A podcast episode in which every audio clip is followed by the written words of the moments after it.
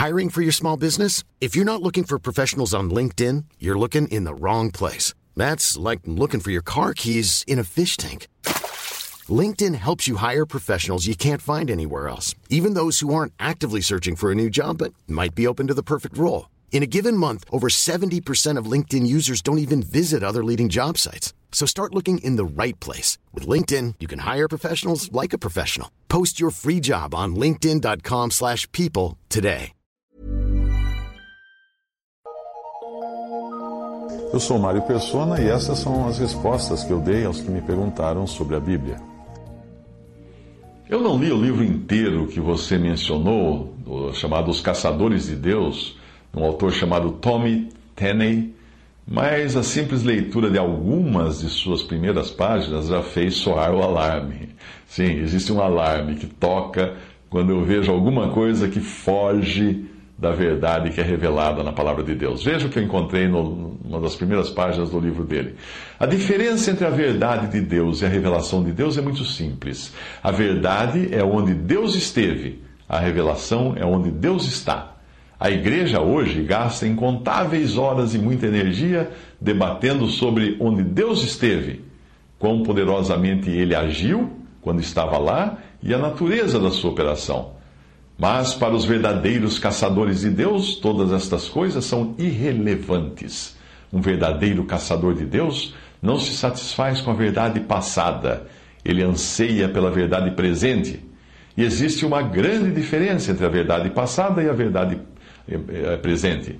Eu temo que muito do que a igreja tem estudado seja a verdade passada e muito pouco do que sabemos seja a verdade presente.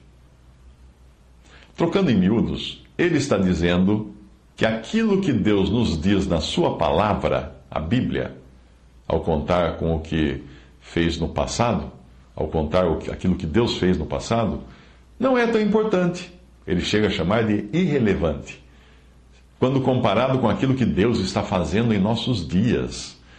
E é por isso que Deus está fazendo, e, e, e por aquilo que Deus está fazendo em nossos dias, o autor está se referindo às experiências místicas e sobrenaturais, que vai ser o assunto do resto das páginas do, do seu livro.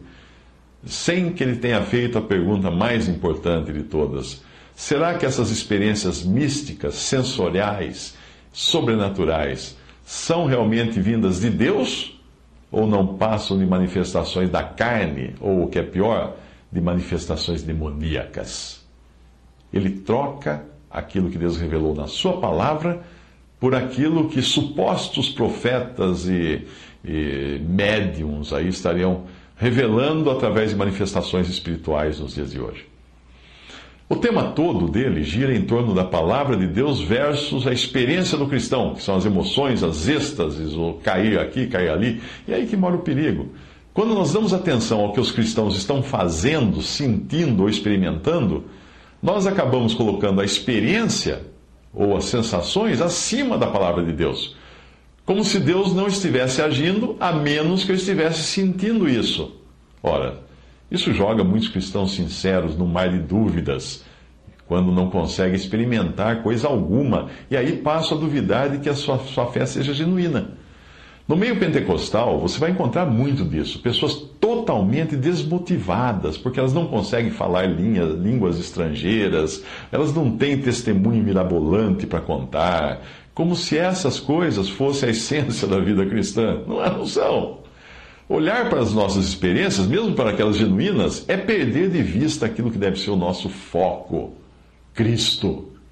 Colossenses 3:1. Portanto, se já ressuscitasses com Cristo, pensai nas coisas que são de cima, onde Cristo está sentado à destra de Deus. Pensai nas coisas que são de cima e não nas que são da terra, porque já estáis mortos e a vossa vida está escondida com Cristo em Deus. O cristão que vive turbinado por experiências místicas, ele é como um viciado em drogas. Ele não consegue viver feliz se não estiver mergulhado em experiências sensoriais ou assistindo algum pregador pulando que nem um doido num palco, gritando palavras de ordem ou curando uma fila de supostos enfermos. Nós não somos chamados a viver numa êxtase da carne, mas nós somos exortados a nos ocuparmos com Cristo, ainda que nós façamos isso na quietude de uma experiência como aquela de Elias, que precisou aprender que não era nas manifestações grandiosas que ele iria encontrar Deus, mas sim no leve sussurro. 1 Reis 19, 11, e ele lhes disse: Sai para, sai para fora e põe-te neste monte, perante a face do Senhor. E eis que passava o Senhor, como também um grande e forte vento que fendia os montes e quebrava as penhas diante da face do Senhor. Porém, o Senhor não estava no vento. E depois do vento, um terremoto. Também o Senhor não estava no terremoto. E depois do terremoto, um fogo. Porém, o Senhor também não estava no fogo. E depois do fogo, uma voz mansa e delicada. E sucedeu que, ouvindo-a, Elias envolveu o seu rosto na sua capa e saiu para fora, e pôs-se à entrada da caverna, e eis que veio a ele uma voz que dizia: Que fazes aqui, Elias?